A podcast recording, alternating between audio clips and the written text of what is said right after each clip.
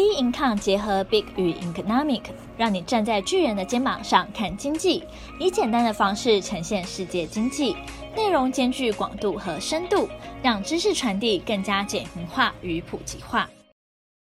各位听众好，欢迎收听投资前沿新观点。今天由我们财经诸葛 David Chen 向各位听众聊聊政府偏多，短线操作趋于积极乐观。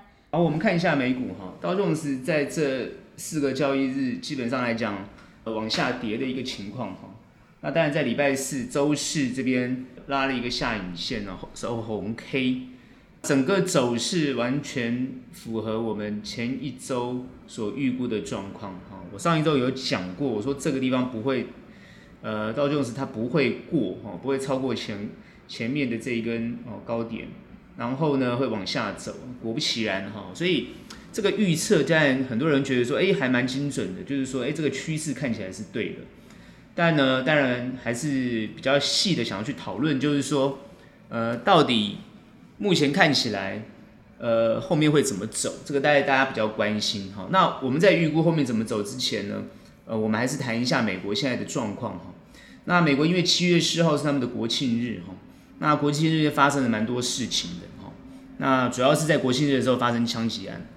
那当然美，美国现在呢，整个社会的氛围，哦，包含他们的枪支管制啊，包含的这个上次讨论到这个呃大法官释宪哦，包含堕胎法，然后呢，他们整个社会呢是蛮动荡的哈，在这个动荡的源头，通常大家比较责怪的哦，当然拜登责怪是普丁啊，那其实关键就在通膨，通货膨胀的问题不单纯只是普丁造成。哦，那它是一连串的问题所造成的。那呃，这个俄乌战争呢，其实只是更加恶化这个通膨的问题。那其实有没有办法解决？当然是有办法解决。但如果说提前解决的话，也就是说提前升息或者缩表的话，当然现在的问题就不要比较不会那么严重。但为什么拖到现在这个时候哦才开始做动作，然后衍生出现在的状况这个问题？然后呢，几乎要让这个经济衰退，然后呢，用经济衰退的方式，能够让硬着陆的方式，能够让这个通货膨胀下降这样的一个方式才能解决。那其实呢，这边我比较想讨论的就是说，呃，到底怎么样做才是对的？还有各位，应该很多人会对于这个政府的作为，好，或者说这个对于这个包含拜登政府或全球政府在这一段时间，因为现在我看很多政府。都岌岌可危啊！首先爆发在就斯里兰卡嘛，呃，很多政府现在都岌岌可危啊，尤其是比较小的国家啊，受到通膨的问题影响非常的大。通膨等于说他们进口的物资，尤其是非常依赖进口的物资的这个小国或是穷国，那他完全没有能力啊来负担这么大的这样的一个费用，然后来做进口。没有这些进口的物资，那就没有办法。让他们国内的民生经济，包含了这个整体的发展呢，能够恢复正常。那当然，人民就会愤怒啊，觉得政府有问题啊，或是贪污等等之类的，然后就想办法去推翻。甚至于呢，我们看到欧洲的情况呢，现在也是通膨受后面连一连串影响到的问题，就是大罢工的问题。那大罢工的问题呢，会让经济更恶化，尤其是他们那个罢工都是那个重大的交通哦，这个。这个交通的观点，比如说航空业啊，或者是呃铁路啊这种东西，然后这个大罢工，哦，甚至现在连那个货运啊，哦这些司机也罢工，那这些更加深伤害了经济。那它的源头就是因为通膨，所以这个通膨的问题，它所延伸出来的问题就非常的多。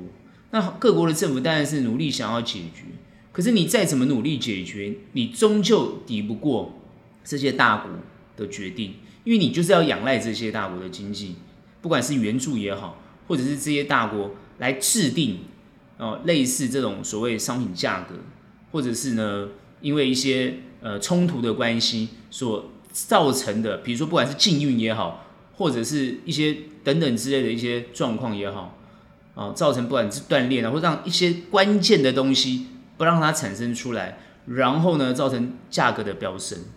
所以这些东西，它就是一一连串的影响，有没有办法解决？这个当然有办法解决。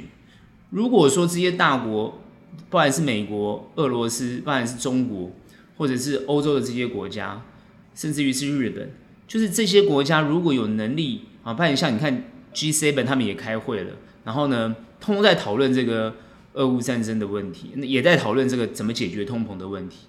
说穿了就是，很多时候是你自己砸了自己的脚之后，你现在要收摊子，你收不了。那你收不了之后，谁来承受这些痛苦？当然就是民众。怎么解决？现在只是硬着头皮去解决而已。所以现在美国它为了要解决这个通膨问题，是下大的力道去做动作。那包含我们看到这些欧美国家，就是欧洲国家啊，甚至包含加拿大，比如说你看到澳洲，他们这些也都开始一直强升息的动作。那为什么要强升息？就是说今天它就是要解决通货膨胀。可是很多人会问啊，诶，奇怪，通货膨胀不就价格压低就好了？为什么用升息的方式呢？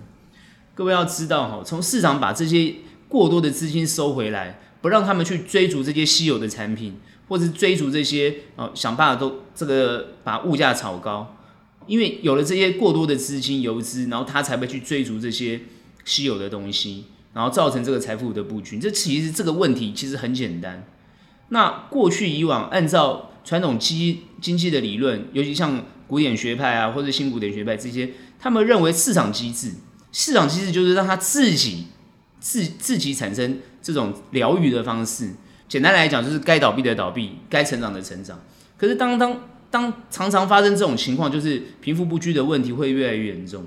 你今天一个政府出现，当然要解决贫富不不均的问题，所以他就该干涉，他就去介入。所以凯恩斯学派他基本上就是用一种。呃，想用政府的方式来去解决，用计划经济的方式来改变这些东西，但往往呢收不到成效，因为最终还是回到人的本性、人的根源。你东西稀缺，就很多东西就是很多人会去追逐它，所以这种问题它终究回到恢复到人性的问题。所以物极必反，好像我们老这个中国人好老祖宗的想法，就是所谓的物极必反，它终究。当你达到一种极致的状况之后，它就会反过来产生一种反伤的一种状况，必要去承受这些状况。所以我常常讲，这不管是经济学派，其实都有它的道理存在。反而很多人会觉得说，不管是古典学派或新古典学派，或者比较偏芝加哥学派的，其实他们提出的论点通常是可以真正解决问题的，但是政府是没办法接受。为什么大部分政府没办法接受？因为它有选票的问题。可是经济问题跟选票无关。很多人会认为，就是说解决经济问题，它跟选票无关。该痛下杀手，你就要痛下杀手；你该怎么样，你就要怎么做。可是因为不这样做，你去呃饮鸩止渴啊，你去做了这些事情，你只是把问题更拖了更久，然后让这些问题在某一个时间点突然会爆发，而且这个爆发情况会非常严重。他们常常都会预测到这种情况，这是事实。可是各位有没有想过一点？如果是一个政府，你不是一个经济学家，你是一个政府。如果你站在一个政府的立场来讲，你有没有想过一个问题？当眼前的问题他必须要解决的时候，一个人到底该救，或者一群人该到底该不该救？这个一个族群，或者一个一个社区，或者一个一个整个百分之八九十没有能力的人，你要不要救？可是甚至可能百分之八九的人就是拖垮这个经济的根源。比如我们讲很简单嘛。明明经济这么惨了，你干嘛罢工？你为什么要罢工？诶，没有啊，我要争取我个人的权益啊。对啊，你要争取你个人的权益，你是对的啊。哦，因为物价这么高，你薪水这么低，你根本没有办法养活你的家里，你当然要抗争啊。你当然要跟这些权贵啊，你当然要跟这些呃资本家抗争啊。你是对的，没有错。可是资本家很简单嘛，我直接把工厂关了就好了。所以你看到为什么欧洲很多工厂外移？你看很多美美国很多。他为什么要外移？为什么你看亚洲国家就是变成制造中心？很简单嘛，你们排斥，你们要罢工，你们排斥，那我就走嘛。这就是变成一个人性的道理嘛。所以为什么支持市场经济的人，他就是很自然的现象，他就是会这样做。所以有能力的人还是有能力活下去，他没能力的人他就没办法。那政府往往要去照顾那些没有能力的人，那请问政府怎么有钱去照顾？这些没有能力的人，那当然要收税啊。那收税要跟谁收？当然是跟赚钱的人收啊。难道跟没有钱的人收吗？那赚钱的人都不见了。你看过去我们看到很多这个呃，像法国，啊，这个他因为很多这个劳工抗争的问题，他很多有钱人都都跑掉了，跑掉了之后，他会收不到税金，所以你现在要想办法让这些人回来。这就是为什么美国他为什么希望很多到国外的工厂回到美国去的原因，因为你要创造工作机会，你要创造工作机会去解决这些这些一般民众民生的问题，然后让他们能够有生存的下去的机会。那当然，他就是要。开出很多优惠的条件，但是每每开出这些优惠条件之后，这些厂虽然回来了，但他又大赚特赚，他又不愿意给这些劳工加薪资啊等等之类的。所以站在一个政府的立场，他其实就是要有能力去把这些东西制定清楚，让它呈现一个合理的现象。好，要罢工可以，那在什么样的情况之下，能够让这个航空公司也好，或者这些铁路公司也好，它能够活下去？那如果说当这个产业它没有价值，比如说未来大家呢，哦都不用机师了，因为每次罢工就是这些机师嘛，那不用罢就不用罢工，我们不用机师啊，全部都无人驾驶，那你罢什么工啊？所以很多人会觉得说未来世界会被机器人取代，因为人类太麻烦了嘛，对不对？因为他人类是为自己的权益来来考量，那那机器人没有这个问题啊，那当然财富又会集中在少数人手上，所以。关键很多，大家都在想这个问题，就是说政府的存在，其实当然，我常常觉得很多人会觉得政府其实就是劫富济贫啊，这也没有什么错，这也没有什么错，只是它必须要合理嘛，不然人都跑光了哦，所以这就是一个，我讲人就是说，包含有钱的或没钱的都跑光了，好 像你看这些很多呃穷的国家或者是集权的国家哦，他没有能力把他们的国家经济提振，他们的民人民就会往外逃，好像战乱的国家也是这样往外逃。那你往外逃，就造成别的国家的问题。那为什么提到这些东西，跟我们谈到趋势的想法有什么关系？当然有关系，因为现在整个全球的气氛就是偏空嘛。因为现在大家就是都没有什么信心。那我们看到所有的资讯啊，所有所有的数据啊，哦，什么你你每天在看的这些什么 C CPI 啊，什么 PPI 啊，你每天关心这些数据，然后关心这些数据来预测未来。来预测，包含你每天关心联准会到底升级嘛，都在想这些事情，然后关心后面的怎么走。可是你有没有想过，你怎么想都是当下，你没有办法预测未来，因为你预测未来你就猜猜错。我们看到很多专家也是一样，现在所拿出来的数据，通通都是偏空的数据。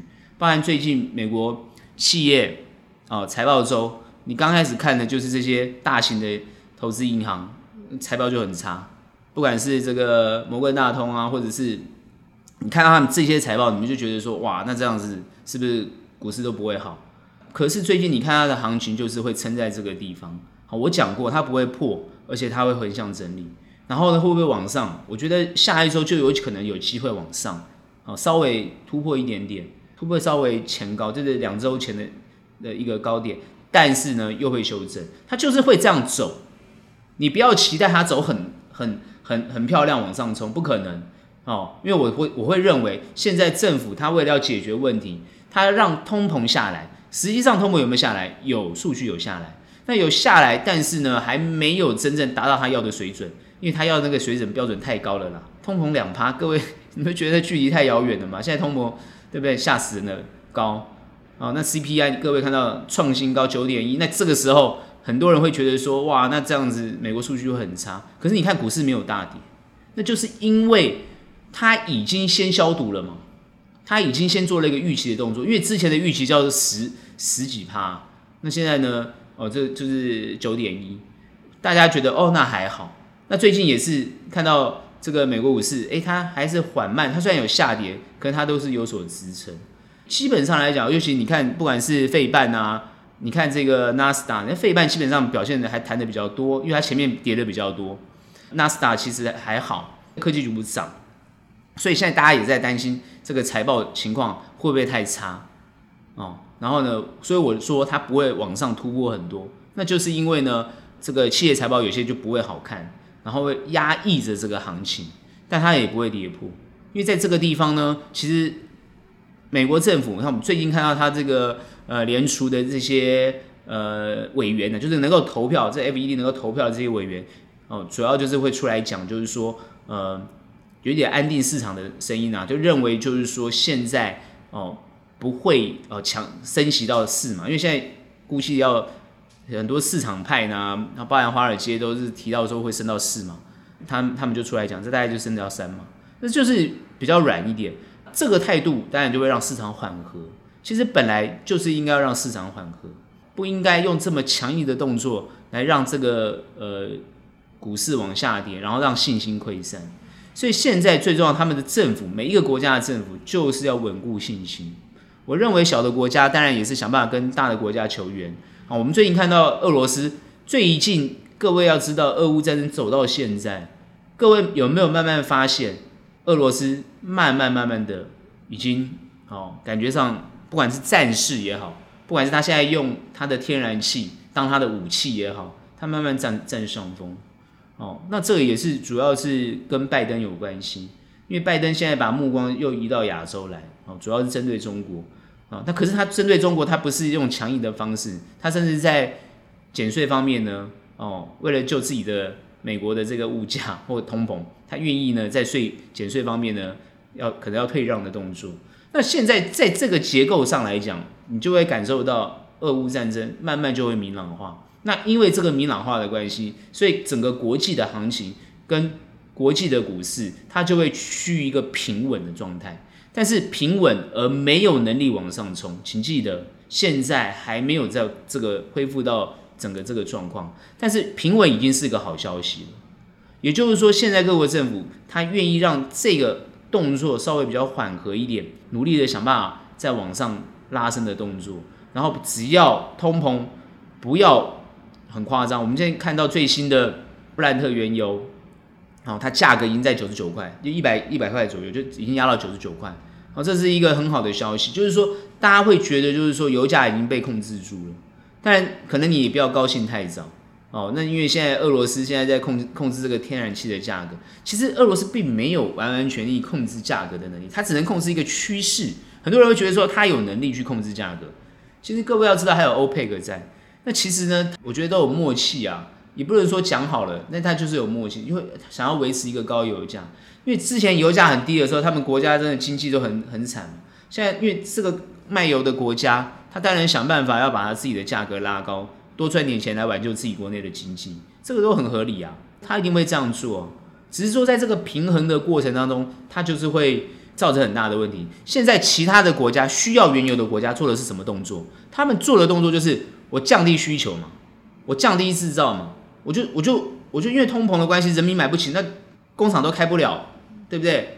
都没有电了啊，哦，用没有电的方式，然后让工厂开不了，然后呢，让这个供给减少嘛，哎，这样的价格又 就会飙升，通膨就是这个原因嘛。可他就是要牺牲这件事情，用经济衰退的方式来解决通膨的问题。反正呢，现在哦，疫情刚刚缓解，然后大家现在想要民生都要恢复。整个民生都要恢复，那因为要恢复的情况之下，他要让他先往下压，然后再一点一滴的嘛往上来做。所以我这样分析完，各位就知道那个趋势很明显，就是它会压抑着，让它在这个地方不会破，然后横向的慢慢往上的动作。好，所以往上是一个趋势。所以呢，很多人会看到这个位阶说，哎，我还没有看到哦，美国股市呢走出一个比较稳定的阶段。你现在看，它已经要走出这个稳定的阶段了，哦，它未来会一底会比一底高，哦，在这个短时间里面，所谓的短时间可能就是一个月、两个月或三个月的时间里面，让它这个底部稍微往上一点，但是可能碰到上面的压力，它还是会往下修正，所以这一点呢，它的趋势上来讲呢，哦，我觉得我的看法还是没有太多的改变，哦，这个预测应该会比较准确一点。那至于操作上，又谈到很多人说，那这样子的操作要怎么做？操作其实没有太大的变化，还是维持前面之前几周的建议。但是很多人说，那短线上这个时候是不是开始开始做了？短线其实我认为这个阶段已经可以开始做了。你不用放大那么大的部位，但是呢，你的风险意识还是要有，所以短线是可以做的。因为如果说底部会有支撑，你在短线上来讲，你做多会比较有利。那偏空做空呢，也不是不能做。那偏空呢，在这个阶段来讲呢，就会呃风险性会稍微大一些。那只是呢，他们的区间都会不会太大，所以呢，你口数可能不要太多，你流仓的也不要哦太多。然后呢，大概做的会比较短一点，短态就是这种概念。那至于至于标的，好，我认为就是说跌深的科技类股，但你可以多去多去看一下。然后，但是跌很深的，啊，还是先不要去碰它，哦，因为它还没有走出它的这个，应该说它还没达到它的合理价。好，所以我上次讲，我说政府它在这个阶段扮演很重要的角色，它在压这个盘，它压这个盘的目的，它就是希望让它的价格达到一个合理位阶。好，比如说我们看到比特币现在回到两万块，可你要知道它是前前面原本我们上周讲它是两万一，怎么我诶怎么现在才回到两万块？因为它中间也是跌了，跌了之后它最近才慢慢慢拉拉上来，好，像已经过了一周，哦，将近快。快快离走，因为今天礼拜五嘛，还没开盘。那我们看到这个结构上来讲，它就是这样子，就是它不要让它下去，但是它也不要让它上去。风险性资产在这个地方呢，还是会趋于比较弱势的阶段，你不要太积极，主要就在这个地方。有些部位呢，你可以慢慢开始建立，因为如果它不会破前面的低点的话，你有些部位在建立的时候呢，通常会有不错的获利。哦，其实美股也是相同的。在这个阶段来讲，我觉得 Fed 的动作，其实我认为他们是有节奏的在做。我几周前已经讲了，虽然很多人在骂他们，哦，觉得不准啊、鬼扯啊，怎么样怎么样，这些骂也都没有错啦，也骂得应该。那其实他就是不要让你预估得到嘛，他让你预估得到，他就是不叫政府了嘛。那你说，哎，他就是欠骂啊，对不对？欠骂他才做，好啦，没关系啦，可能就是你骂了他，他才做也可以啊。不管你们怎么做，他还是会做动作。那他做的动作才是关键的动作，其他的动作都叫做猜测、预测。哦，那预测准确的，大家就说哦，他很厉害。那预测错误了，你也不用觉得太意外，因为因为本来就不是你决定的，好，那是政府的决决策的。所以一般的这些很多财务财经的政策啊，或者是这个指数，可不可以想说它会走到哪里呀？通常我之前已经讲过了，那就是政府跟联这个不管是联准会也好，或者政府也好。或者是华尔街哈，其实他们都是互通有无的，所以很多时候你做错，或者是做做做错方向，或者或者亏损也很正常啊。说穿的就是你本来就该亏的嘛。所以你要你我为什么会这样讲？因为你也不认识这个市场，你不认识这个市场，你就不知道怎么去分析。你很多人只就眼前的数据在看，然后就用眼前的数据，然后拿过去的历史，然后来推测未来。各位，你觉得对吗？用眼前的数据，然后按照过去的表现，然后来推测未来。这个时候，很多人会说可能对或可能不对，所以我说嘛，你的预测就不够精准，因为太难预测。因为过去的历史也不代表未来，只能说或然率哦，几率大概几趴哦，可能哦，比如说哦怎么样啊，这个出现几次现象啊，比如说像最近利率哦，十年期国债。啊，这个包含两年期国债利率倒挂的问题，哎，各位倒挂很严重哎，倒挂代表经济要要要要要严重的衰退，可你看行情也没有跌到哪里去，很多时候他你不能用过去的那个东西啊然后来讲，可是很多人会说，哎，他看到是很很看到很很远哦，那这个影响很大，我同意，我真的同意，影响真的很大，升息影响更大，很多人说升升起码而已算什么东西啊？对，没有感觉。哎，各位，你的部位当然没有感觉，以你个人的财产是不会有太大的感觉，对不对？各位，你去想想看，那些退休基金，那些这么大的基金，对不对？那么大的部位，那些主权基金，你觉得影响大不大？那一码两码的影响都超大。好，一个银行，它也影响很大。所以对于他们来讲，不，其实很多人就会觉得说，哎，奇怪，如果升息的话，哎，好像我的房贷利率就有影响。哎，对啊，你每每个月在缴的这个贷款就会有影响，很明显的感受出来。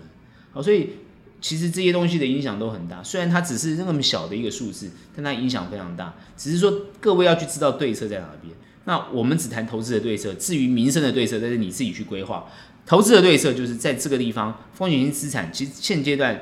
其实其实可以开始操作，短线上可以开始操作，其实都会有获利。然后啊，中长期其实还可以持续布局，因为其实应该都会有不错的状况啊。但是标的还要慎选，所以不会有太大的状况。好，那我之前已经分析过，从政府的角度去看，它现在这个这个趋势，它会延续什么？怎么样延续？就是说，它会把这个行情压抑在现在这个位阶上。然后要等通膨的数据持续往下，然后修正到一个他觉得他可以接受的数字，然后让这个行情慢慢往上，他会往上的方式来做。所以各位现在开始不用悲观，要偏乐观。还有那些利空的消息，你也不要太相信。好，那些利空消息只会不断打击你。我看很多新闻都很空啊，一直在讲很空很空很空。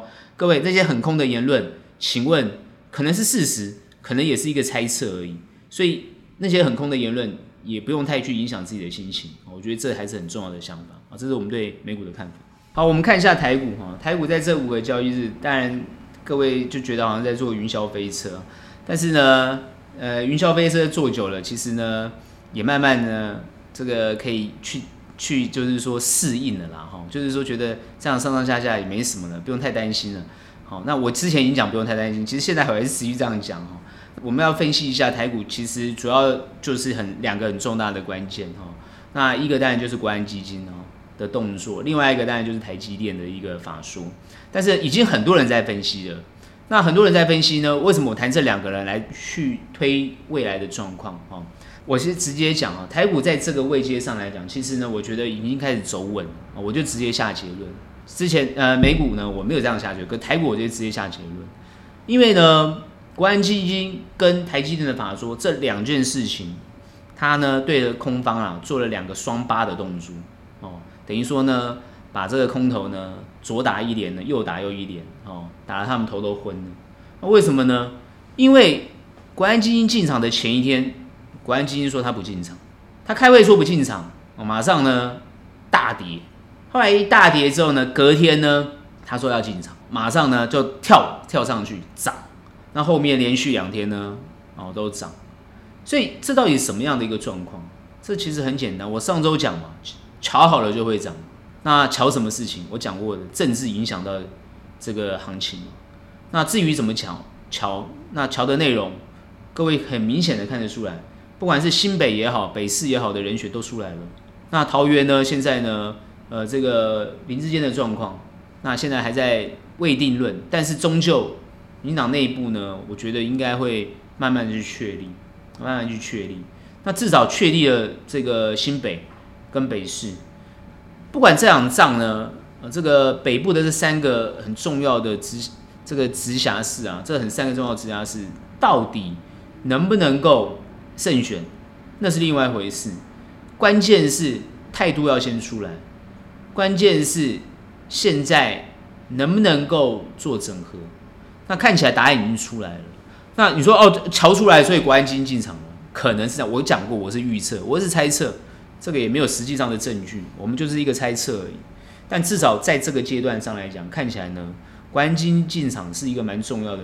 重点来了，我们在这一周里面去看到很多人对于一些。言论啊，我我们不晓得到底是这些空头的这些，像我觉得政府在不管金管院会也好，或者是之前所释出的讯息是认为市场有一些人故意在放空，尤其是在呃各大什么群组啊、什么什么电视啊，在那边放空，然后呢都讲得很空。其实呢，我认为最终这些人也不会有事啊，因为他还。他顶多就是违反那个证券交易法啊，或者是这个投信投顾法。那在违反这些法之前，他们觉得他们的认，他们这个内容上，以按照言论自由来讲的话，其实没有什么太多问题，因为本来市场就很空啊，全球都很空啊，那你能说他错吗？对不对？那只能说加油添醋，然后让这件事情更恐慌，让市场更恐慌啊。当然，这个就是让政府会有警觉嘛。这个时候他就要杀鸡儆猴嘛。所以呢，最好的杀鸡儆猴方法，不是把他们抓起来，最好的杀鸡儆猴的方法是你要有所作为。我认为政府它其实就是应该有所作为。所以很多人说国安基金不应该护盘哦，所以呢应该要继续攻。我看很多言论都出来，所以很多人就开始讲啊，国安基金开始算啊，国安基金进场几次到底有没有赚钱啊？国安基金进场几次到后面的行情会怎么走啊？开始这边做分析，拿又拿历史故事来讲哦，那。历史故事讲也没有太多的问题，不是说一定错，而是说可以当来大家来参考，说，哎，国安基金动作后面会怎么办？但是通常国安基金进场之后，因为现在国安基金进场的位阶是过去历史上没有的，它位阶非常的高哦，在一万三千九百二十八点这个时候宣布，呃，隔天宣布要进场，最低跌到一万三千一一三九二八，可是各位要去想，一三九二八跟一万点，其实差距只差了三这个三千九百二十八点，可是跟他从高点起跌一万八千三百三十点，你看之间的这个对，应该说他们之间的对应的状况，这个四千多点哦，四千多点，然后呢一万点三九二八嘛，它四千点，有没有？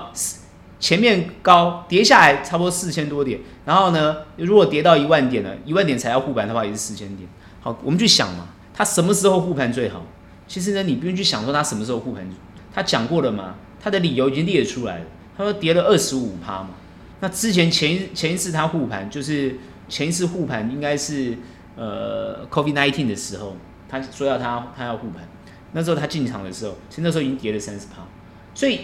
他进去有他的理由，他他也很合理啊。他说我都是有凭据而进场的，我不是随便进场，哦，我不是喊喊而已。可是各位你要看他几时间点有差，前一天说不进，为什么隔天就进？那前天不进，因为前天盘还好啊，后来没想到大跌，空方大胜，所以隔天他就要就要喊进场。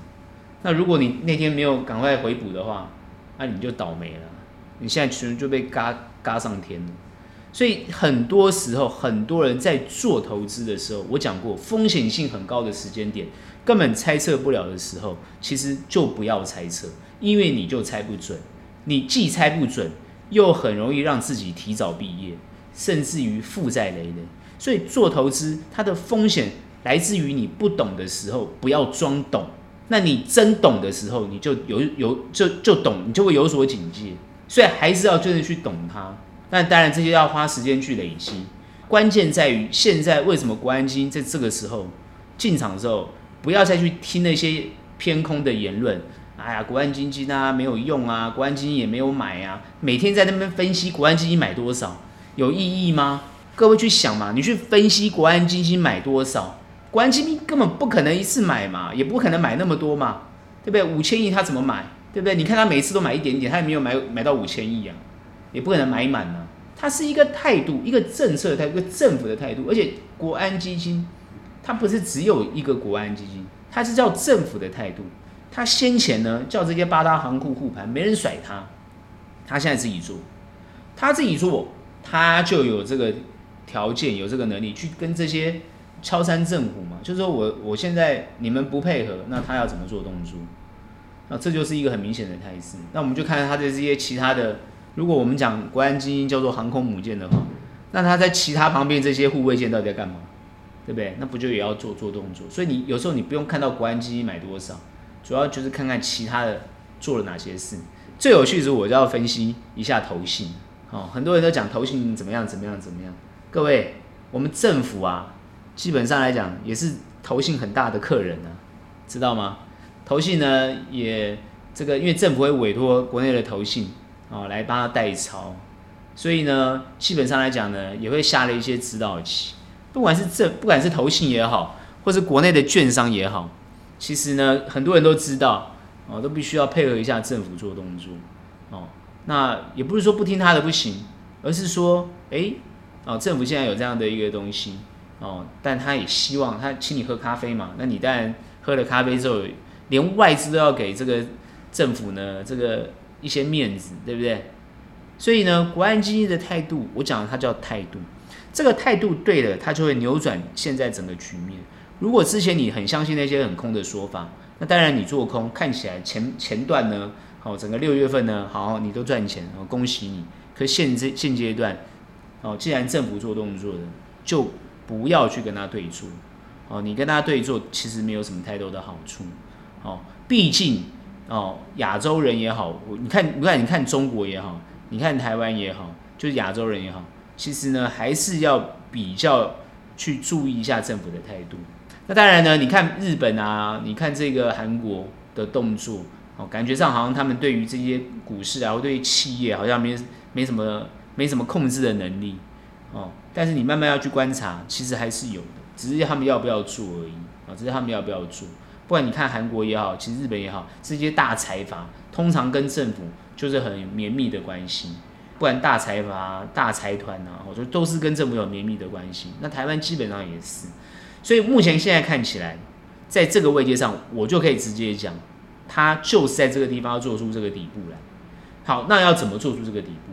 难道要很强的方式去拉吗？绝对不会，好，我们这边直接预测它应该要拉到去跟美国股市的节奏接近。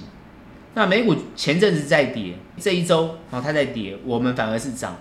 那因为我们跌的比较多，我们超跌，所以我们现在要先涨。那美股呢？它现在先跌，但是它美股又开始往上拉的时候，台股就会慢慢追上去。可是这个阶段来讲，它到底会直接超越均线，然后呢，啊、呃，还是呢整理一下再往上？其实我觉得都没有差，它现在就是会往上。好，它我觉得没有差，它现在就往上。所以现在的行情基本上是要偏多哦，你偏空对你会不利。我刚我讲过，国安基金就是一个很重要的态度宣示，不要太去分析国安基金买什么股票，不要太去分析国安基金买多少，不要去太去分析说啊，国安基金也是喊很很假的啦，啊那些东西都不应该去听，也不建议去听，你就看他的态度就好了。哦，好，那现在他的态度进场，我觉得整体的市场气氛在这个地方往上拉。好，那重点来了。整个气氛会因为他进场而往上拉吗？会不会不买他面子而往下？所以我刚刚已经确定这个答案了，不会。市场会尊重国安基金的态度，哦，包含政府的态度，好，所以我之前一直讲哦，政府盘，政府盘很重要，所以现阶段它就是一个政府的态度的盘，好，然后把它拉到跟国际股市连接，它就会怎么样？又放自动飞了，一定是这样子。好，所以这个是他们的一个节奏，但是这个节奏上来讲呢，也是不很好不是很好抓，不要太去，就是说你如果要去抓这个节奏，你可能会抓不大到，所以呢，不用太去 argue 这件事情。所以短线可不可以做？可以，但是要偏多。中长期绝对是有利的，在阶段这个阶段。哦，所以很多人说，哎呀，我要不要去买台积电啊？我要不要在这时候去低接什么股票啊？哎，台积电也涨了好几根了，所以很多人说，我什么要不要低接啊？那你前面没有接，你现在去接什么东西？哦，你现在当然就不要接啊。哦，那你当然还是要等它修正。啊，很多人会讲，那那你可以选换标的，你不是一定要选这些大型全职股或者是什么？很多人想说，哎，我要跟着国安基金的标的来操作。啊，我要告诉各位，国安基金操作其实呢，也不一定是绝对稳赚的哦。所以各位要小要特别小心哦。只是很多人说，看他过去的标的好像都很都稳赚，可是可是你要知道，他们要看他们要摆多久。所以现阶段国安基金进场，它的它的部位不是最低点哦。可很多人以为这个时候是最低点。我刚刚讲的是气氛，气氛在这个地方要往上，但是呢，它会不会先修正再往上？有可能，有人要可能故意要去修理国安基金，太好修理了嘛。如果是外资，反正你一定要拉嘛，对不对？我就是用套利的方式来跟你操作，会啊，这些国外的国外的这些避险基金也很聪明啊，他会用套利的方式来套取你的部位啊，哦，这是有可能的，所以呢，也不用也不用想太多，只是说它趋势上会这样做。好，那标的呢，你可以尽量避开，我会觉得我会建议你避开国安基金的标的，然后呢，你可以选择一些比较更有机会的标的。好，然后另外我要分析的就是台积电。各位去想，前阵子所有人都看空台积电，哦，呃，所有的不管是媒体啊，或者是国外的分析啊，或者是一些哦专业的分析，通通提到半导体多惨又多惨。后来台积电呢，第二季的这个财报公布出来，全部呢傻眼。之前还想说呢，哦，某位什么前外资分析师，哦，什么几问又几问的。哦，我之前已经讲过了，这些哦，这些过气的人就不要再出来这边哈，不，我不客气的讲哦，你可以保持你的意见跟看法，哦，我也是予以尊重，但是其实只是你的言论会影响到大众的态度嘛，对不对？那把台积电喊下去了，难道是现阶段你可以去低接它了吗？这么快乐吗？那其实台积电就变成这种情况了，对不对？哦，被人家喊下去之后，现在哦，大家你看赚的很快乐。如果还在做台积电的人，可是你有很快乐吗？也不会啊，因为我发觉大部分的散户，如果是在六百块去买的，各位要知道，台积电六百块一张股票六呃六十万六十万一个人，你有几个六十万？你可以买几张？你去想一想你自己可以买几张？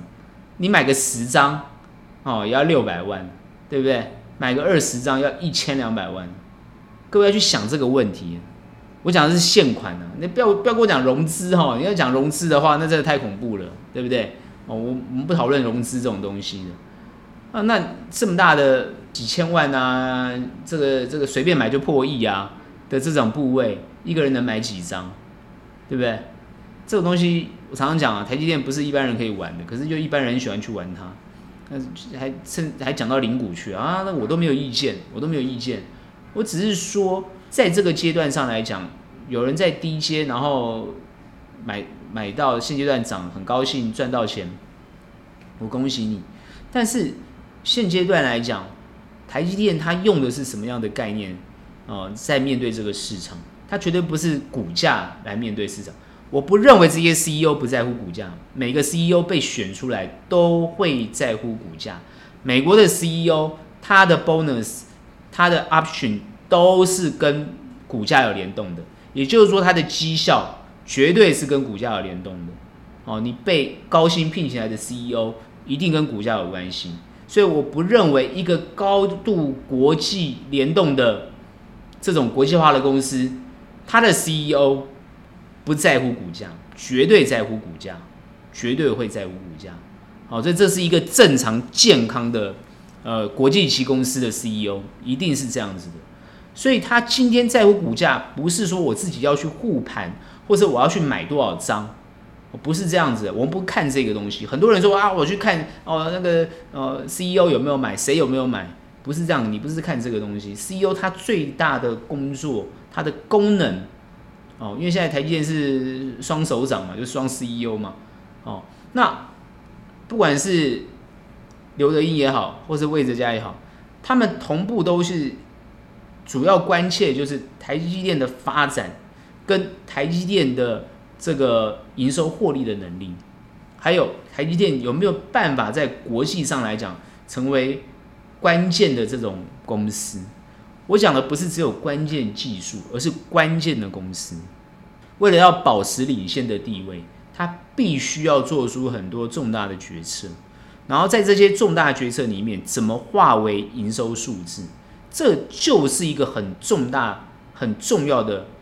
哦，一个 CEO 的一个角色，所以他所思所想不是你一般人所思所想，他所思所想也不是你一个某个外资分分析师，哦，你可以去怎么样去问几个问题，就在那个地方沾沾自喜，哦，所以很多人常常讲，哎呀，什么苹果什么全全台什么苹果呃什么最厉害的什么分析师，我听了我都头头有点晕呢，哦。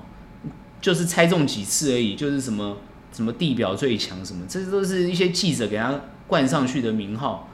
我们不看这个东西的，也不是听这种东西的言论。这种报告我们是翻两页就就丢旁边的，没有参考意义啊。为什么？很多人说，哎呀，我们都要去参考他的东西，怎么怎么不参考？啊，记者写出来的东西有意义吗？记者记者比这些 CEO 还厉害吗？我们就在想这个问题，就是说。这些国际级企业的这些 CEO，他今天在经营公司上来讲，他是什么样的观点来经营？所以，如果你是一个投资方，你是一个投资者，你要看一家公司，你除了看他财报之外，我们常常会说，你一定要看 CEO，然后你要去推测 CEO 的一些想法。那我认为，CEO 是台积电的 CEO，他肯定就是像台积电。如果是比照国家的话，那就是台积电的政府嘛，这管理阶层嘛。今天这个管理阶层，他在经营这个企业的时候，他缴出的成绩单，他就证明了这一切嘛。那当然很多人会去想嘛，各位，你一定看过他法说的内容嘛？你一定每每次都会去看那个内容，每次都会整理嘛？你不觉得他这一次跟上次很像吗？没有什么太大改变啊，对不对？只有一点啊，就是大家又在挑毛病啊啊，资本支出哦可能会递延。那废话，我们也知道资本支出会递延啊，这个有很难猜吗？那物价这么高，原物料这么贵，当然要递延啊，对不对？你去想嘛，啊，美国，呃，这个这个这边设厂一定肯定要递延的啊。每一次美国去设厂，没有一个顺利的。你看那个红海顺利了吗？也没有顺利啊。为什么？一大堆问题嘛。就算州政府要给你优优惠，但是议会也不一定给你优惠啊。那就算大家都给你优惠，最近最有趣是什么？诶，闹旱灾啊！他们选择的那个地方在闹旱灾，就是这样子啊。然后就再这样政治角力，对不对？哦，所以没有那么简单呐、没有那么简单。哦，像日本，各位要知道，哦，台积电在日本设厂，哎，你不要以为大家都很欢迎哦，没有哦，日本媒体其实是很很嘴贱的哦。哦，日本媒体其实那些都不客气的哦，像之前红海去买这个夏普，哎，所有的媒体都屌哦，都站在反对方哎。都反对方哦，民族意志都拿出来讲哦，所以没有那么简单哦，所以我认为那些只是一个政策上的动作而已哦，当然没有像红海是他是真的花很多钱直接去买，这是没有错，但我们也知道他可能他要退股了，所以你慢慢去观察整个结构的变化，就是这些东西可能就是一些策略上而已，它是绝对不会影响到他自己的根本的东西。所以核心的东西、核心的技术或核心的策略，通通是最重要的。所以很多人都喜欢拿一些枝微末节的东西，哎呀，三纳米啊，订单啊，可能掉单啊，对不对？可能怎样怎样啊？二纳米又输给三星啊，速度也没人快啊。Intel 对不对？也比你快啊，比你强啊。台积电从头到尾有认真去分析过台积电的人都知道。台积电强的不是先进制程，你以为是先进制程吗？各位，先进制程别的国家都会做到先进制程，速度也没有比它慢。最重要，台积电的最厉害的是良率，这点你们不能否认我吧？你们可以否定我吗？不会啊，你们否定不了我。全世界最强的良率最高的台积电，也就是说，它的高阶就是这些高阶制程，它的良率都比 Intel 跟三星还要高，事实吧？三星，你就算二纳米、二点五纳米，你不管几纳米啊，你的你的良率就拉不起来嘛。各位，你知道良率多重要吗？所以各位去想过没有？为什么台积电的毛利率为什么这么高？我企业愿意让你，我花十块，你要赚一半多，将近赚到快六成，然后五十九趴、五十九、五十九点多趴的毛利预估，多高的利润啊！我连砍都不敢砍，我还让你赚，为什么？别家便宜，我为什么不去？因为算的算合理嘛，因为你良率高嘛，别的做一片我可能就失败二十，失败不知道几片，对不对？我亏的，我失败的都比这个来的还要多。这个我用简单的分析，我不用太艰涩，不用太专业的分析，我就简单的这种道理来讲。所以台积电这个公司，我之前已经讲过，台湾有很多的企业是用它真正的核心价值在国际市场上立足。因为这个核心价值，所以它有能力，所以它股价真的是被低估的。但是很多人会说，那现在股价这么高是被低估的吗？难道它是现在是被低估吗？我认为它的合理价格，很多人会讲说啊，合理价格可能就在六百啊，在哪里？我认为它的合理价格一定是要看它的企业的的发展状况。台积电的合理价格，很多人都在讲，不用我讲，它的便宜与否。我觉得它应该要再高估，应该要比它现在的价格还要再高。为什么？因为事实上，按照美国的标准，按照中国大陆的标准，哦，他们那种疯狂投资这种高科技，疯狂疯狂投资这种，哦，他们给资本市场的估值都非常的高。我们台湾真的是相对保守了，我们台湾给估值都给的很保守。哎呀，十趴的本益比，大家就差不多了，哦，可以了。哦哦，到二十趴的就有点风险很高了，通通都是这种态度，哦，所以明明就赚钱的公司还发利息给你的公司，哎，美国很少在发利息的，美国没有人在发利息的，好不好？美国公司赚钱就是买回自家的股票，因为美国公司就在乎股价，美国公司没有在发利息的，好不好？只有台积电这种公司在发利息，当然美国公司有时候他也会发利息啊，不是说全部都是这样，我只是说他们都会在乎股价，因为他们的 CEO。的 bonus 都是 bundle 在股价上面，绝对他们的 KPI 都是在上面上面。那台湾台积电哦，或者台湾很多其他优质的公司，其实你就真的关心它的本质。所以之前很多人在哦节目上讲台积电怎么样怎么样，或台积电啊怎样怎样讲，我都是嗤之以鼻，不客气讲哦，我都是嗤之以鼻。那我嗤之以鼻不是说我帮这家公司讲多少好话，我我很少讲，我很少帮公司讲好话。好，我从来不会在这些地方去分析这个公司啊、基本面多好多好，我不会讲这些东西，没有意义，你自己看就好了。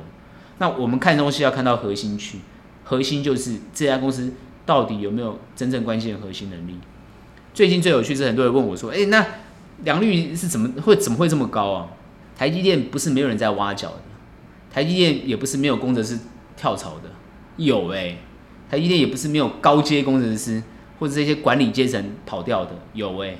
但是，请问跑掉的工程师，在别的国家，在别的国家经营有成功吗？有没有成功？你找一家给我看看。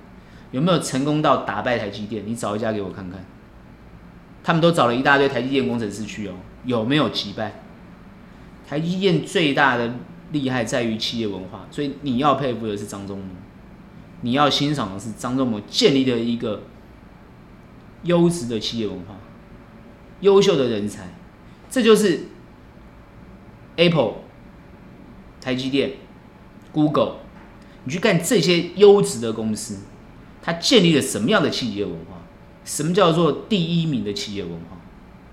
它只用第一名的概念。你去看贾博士的书，你去观察一下，什么叫做最优质的团队？那当然，他们都是很铁血的。你看张忠谋真的是很铁血，他怎么样去管理，怎么去训练人的？这些人都是可能都天才，都很聪明，但是一样被管理哦。所以之前很多人不是很欣赏这个。你看了这个郭台铭的书，你去你去看郭台铭他怎么讲？因为经营一个企业是要怎么去经营的。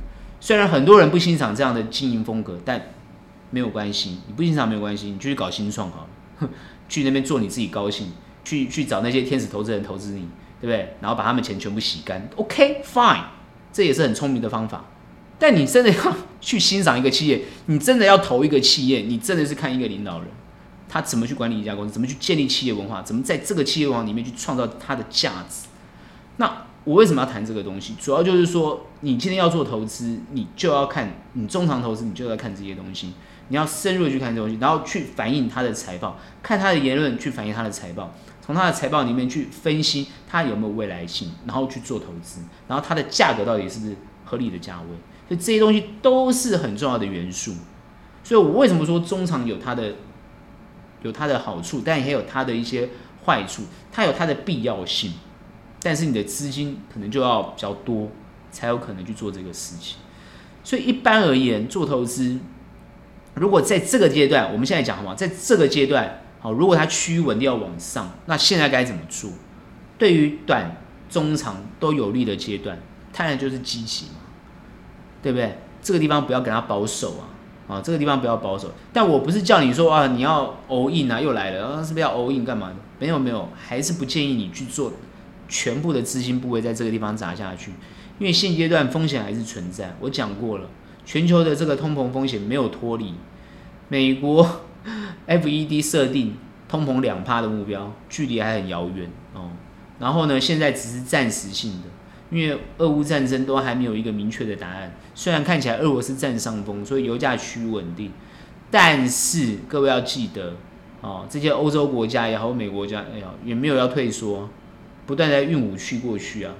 啊，乌克兰只是现在觉得一直，乌克兰最近一直在骂啦，就是你就是欧洲国家怎么武器不快点运来？后来他们打不过俄罗斯啊，其实我觉得整个局势会慢慢明明明确，所以局势一明确，那个时候你要等底部来就已经太晚，就太晚了。所以我觉得股市很好，要走在最前面。